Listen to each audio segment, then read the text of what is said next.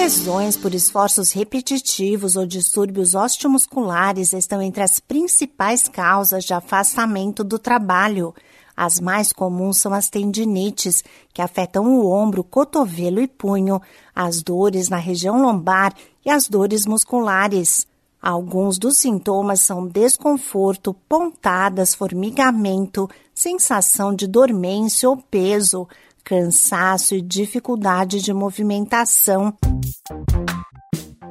Olá, eu sou a Sig Aikmaier e no Saúde e Bem-Estar de hoje converso com a fisioterapeuta Valquíria Brunetti, especialista em RPG e Pilates. Ela chama a atenção para os cuidados que devem ser adotados por quem trabalha com o computador para a prevenção da LER, a lesão por esforço repetitivo. Para evitarmos essa lesão, é importante que tenhamos uma boa ergonomia no local de trabalho, na estação de trabalho. Ou seja, é importante que tenhamos os pés apoiados no chão.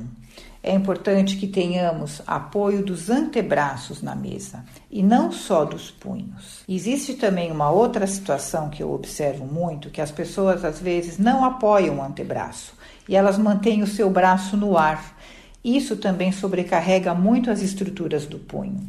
Então, é capital que nós, para digitarmos, tenhamos apoio dos antebraços na mesa.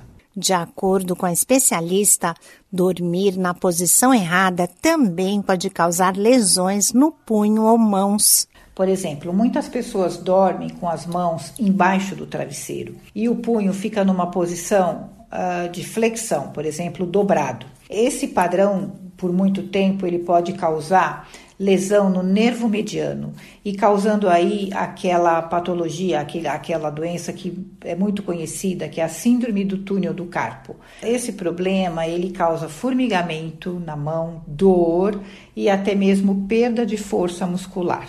É importante ficar atento aos sintomas que indicam que há algo errado com as articulações. A fisioterapeuta Valquíria Brunetti reforça alguns deles. Muitas vezes a dor com frequência. Perda de força muscular também é um outro sintoma.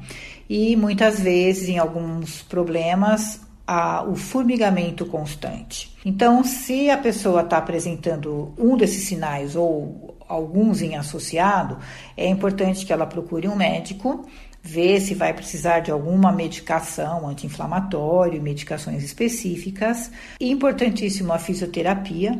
Dentro da fisioterapia também, uh, identificar com o terapeuta qual é a causa que está levando a essa condição, para a gente também estar tá corrigindo e não ficar com esse mesmo problema recidivando várias vezes. Outros cuidados importantes no trabalho são manter o monitor do computador na linha dos olhos e evitar o excesso de carga horária. Esse podcast é uma produção da Rádio 2.